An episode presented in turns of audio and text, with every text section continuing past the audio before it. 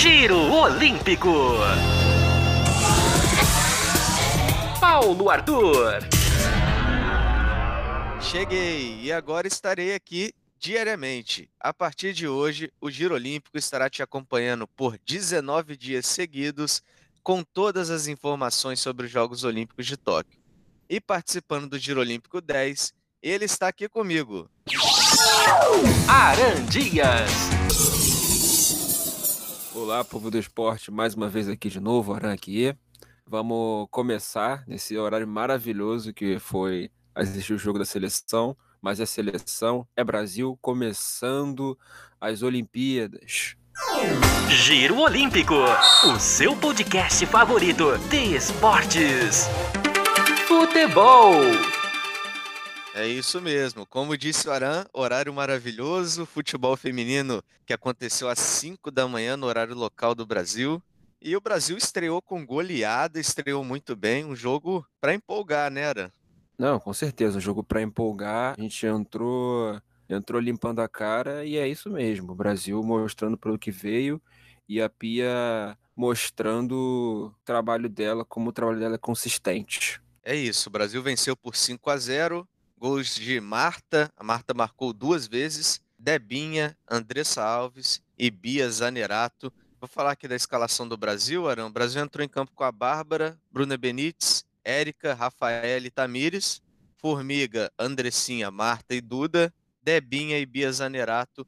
Gostou da escalação? Eu vi uma variação durante o jogo, né, de formação.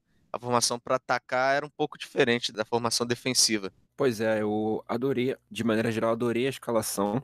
Principalmente muito destaque para esse quarteto no ataque, né? Com Duda, Bia Zanerato, Debinha e Marta. Acho que eu posso dizer até quinteto no momento depois do segundo tempo, quando muda a Duda e entra Andressa Alves, que funcionou muito bem na partida. Elas mantiveram intensidade, marcação lá em cima, impedindo que a seleção chinesa desenvolvesse o, o passe da defesa, o que foi o principal ganho para a seleção conseguir chegar aos gols. É, como disse o Aran, a maioria dos nossos gols foram de bolas roubadas no campo de ataque. Ali a marcação em cima, intensa, que é um dos meios né, que a Pia usou durante toda a sua carreira como treinadora. É uma das principais funções que ela traz para o time dela, que é a marcação. A marcação, em primeiro lugar, com muitas variações durante o jogo sendo um jogo difícil para toque de bola, ela recua mais a equipe, sendo um jogo que ela vê que a equipe está com superioridade, ela avança a marcação, como foi nesse jogo contra a China, várias roubadas no campo de ataque, resultando em gols. É, você falou da Andressa Alves, Aranha, ela entrou no segundo tempo, no lugar da Duda, ela que nem estava na lista inicial de convocados, e agora, né, a Pia vai acabar sendo obrigada a utilizá-la todos os jogos, porque é uma jogadora de qualidade e chega para também compor o elenco de forma excelente, ou, ou de titular, ou entrando no segundo tempo. Sim, com certeza. Eu cheguei até a pensar assim, se foi um pouco do nervosismo de parte da Duda quando começou. A Duda não fez uma partida ruim mas na hora de compor o time no formato ofensivo, a gente vê que ela tem uns momentos que ela tem um pouco de. Acho que até mesmo indecisão e nervosismo da estreia. E quando a Andressa Alves entra, ela consegue impor o jogo dela e de maneira magistral, principalmente nas jogadas onde o Brasil avançava e principalmente no, nas jogadas de gol, que acabou também marcando um gol que foi, foi incrível. Espero até que ela consiga, se for, for realmente acontecer essa troca, ela consiga manter a intensidade nos dois tempos de jogo. É, só para explicar um pouquinho para quem não entendeu, para quem não assistiu o jogo, a Bruna Benítez, que foi escalada como lateral direita, na verdade ela é zagueira, né? Então, quando o time marcava, marcava no 4-4-2, que é a formação inicial da equipe, mas quando atacava, a Bruna Benítez não subia. E aí formavam mais ou menos um 3-5-2, porque a Tamires, a lateral esquerda, ela sobe muito.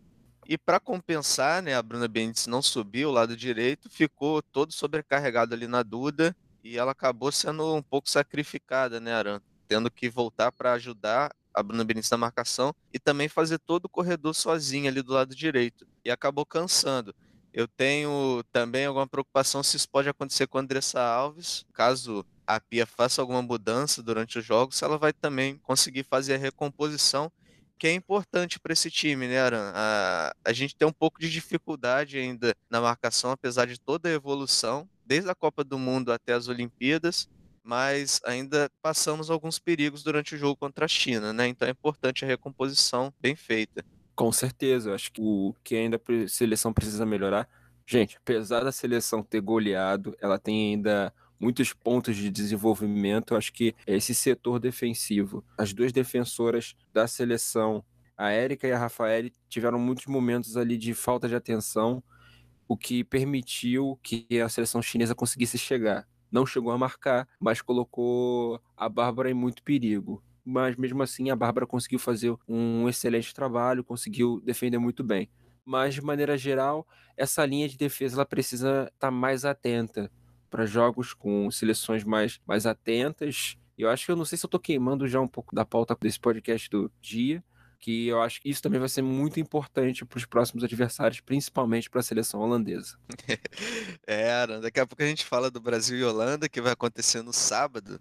Mas continuando sobre esse jogo na goleada contra a China, a parte defensiva a gente mostrou alguns erros, né? Porém, a parte ofensiva foi bem bacana de assistir, né? O Brasil, tanto na marcação alta quanto no toque de bola, e a movimentação da Debinha, que para mim é a principal jogadora desse elenco. A Debinha foi escalada pela Pia para flutuar em campo. Tem hora que ela está na esquerda, tem hora que ela está na direita, tem hora que ela está no meio.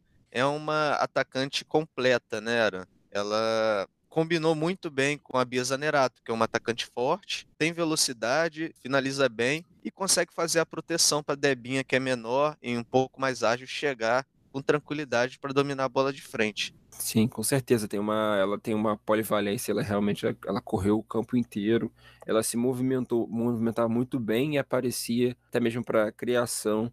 Mas a Debinha, ela dentro desse esquema da, da Pia, ela se organiza muito bem que é um, é um estilo rápido, é um estilo de pressão, é um estilo que tenta mostrar, tenta impor seu futebol, mesmo sendo um pouco recuado, ou seja, um pouco no ataque. Torça e acompanhe tudo sobre os atletas brasileiros aqui no Giro Olímpico. Sábado, 8 da manhã, Brasil e Holanda. Confronto que vai definir o primeiro colocado do grupo, vamos dizer assim a Holanda hoje venceu a Zâmbia por 10 a 3. É isso mesmo, 10 a 3 a vitória contra a Zâmbia. O Brasil já goleou a China por 5 a 0. Acredito que o Brasil vai golear a Zâmbia e a Holanda vai golear a China. Mas voltando agora para o Brasil e Holanda, vai definir o primeiro colocado do grupo. Vai ser um jogo difícil. Para quem não sabe, a Holanda é a atual campeã da Eurocopa, é a vice-campeã mundial, vice-campeã da Copa do Mundo então, é uma equipe que vem para brigar pelo ouro, brigar pelo pódio e caiu direto no grupo do Brasil. Vamos em busca da, da vitória, né, Aran? Porém, é um jogo complicado. Sim, com certeza. Vamos em busca da vitória. Jogo extremamente desafiador. Eu achei que até mesmo esse primeiro jogo contra a China, acho que foi o, o laboratório certo para saber onde é que a gente estava mas não, não tem adversário fácil, né? Na Olimpíada, não tem adversário fácil em competição nenhuma.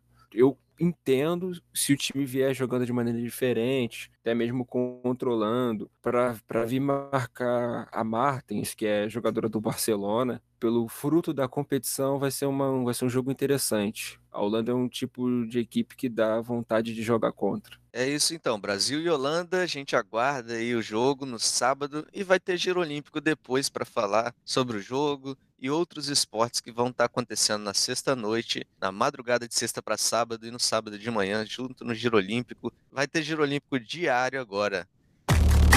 Tudo sobre as Olimpíadas é aqui, no Giro Olímpico. E Aran, uma notícia nova também para os ouvintes do Giro Olímpico. Brisbane, na Austrália, foi eleita a sede das Olimpíadas de 2032. Paris vai ser a sede de 2024 Los Angeles de 2028, agora a Austrália voltando a sediar umas Olimpíadas depois de Sydney 2000. E dando uma notícia rapidinha aqui, no tênis brasileiro, Bruno Soares foi cortado por apendicite. Após os exames médicos, foi anunciado o corte dele nessa madrugada de quarta para quinta e Marcelo Melo passará a fazer dupla com Marcelo Demoliner. Todas as informações sobre o time Brasil são no Giro Olímpico. Brasil!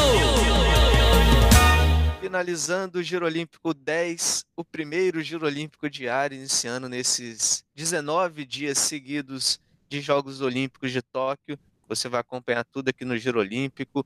E hoje já ficou sabendo de como foi a goleada do Brasil 5 a 0 contra a China, uma vitória empolgante, espetacular. Foca é o ouro e o Brasil vai para cima aí para vitória, tanto no futebol quanto nos outros esportes. Siga o Giro Olímpico no Instagram, arroba giro.olímpico, arroba giro.olímpico, envie o podcast para os amigos, envie para a família, para dar um apoio no melhor podcast de esportes do país. Obrigado, Aran, pela participação. Um grande abraço. Eu que agradeço. E não deixa também de seguir o, meus três podcasts. O primeiro podcast é o Na Cara do Gol. Já saiu o segundo episódio. O segundo episódio a gente faz um levantamento sobre as competições que são laboratório para a Copa do Mundo, né? Copa América e Eurocopa, para a Copa de 2022. Tem o outro que é um meu podcast de entrevistas, que é o. Ainda não tem nome, vocês vão procurar nos tocadores sem nome ainda, com parênteses.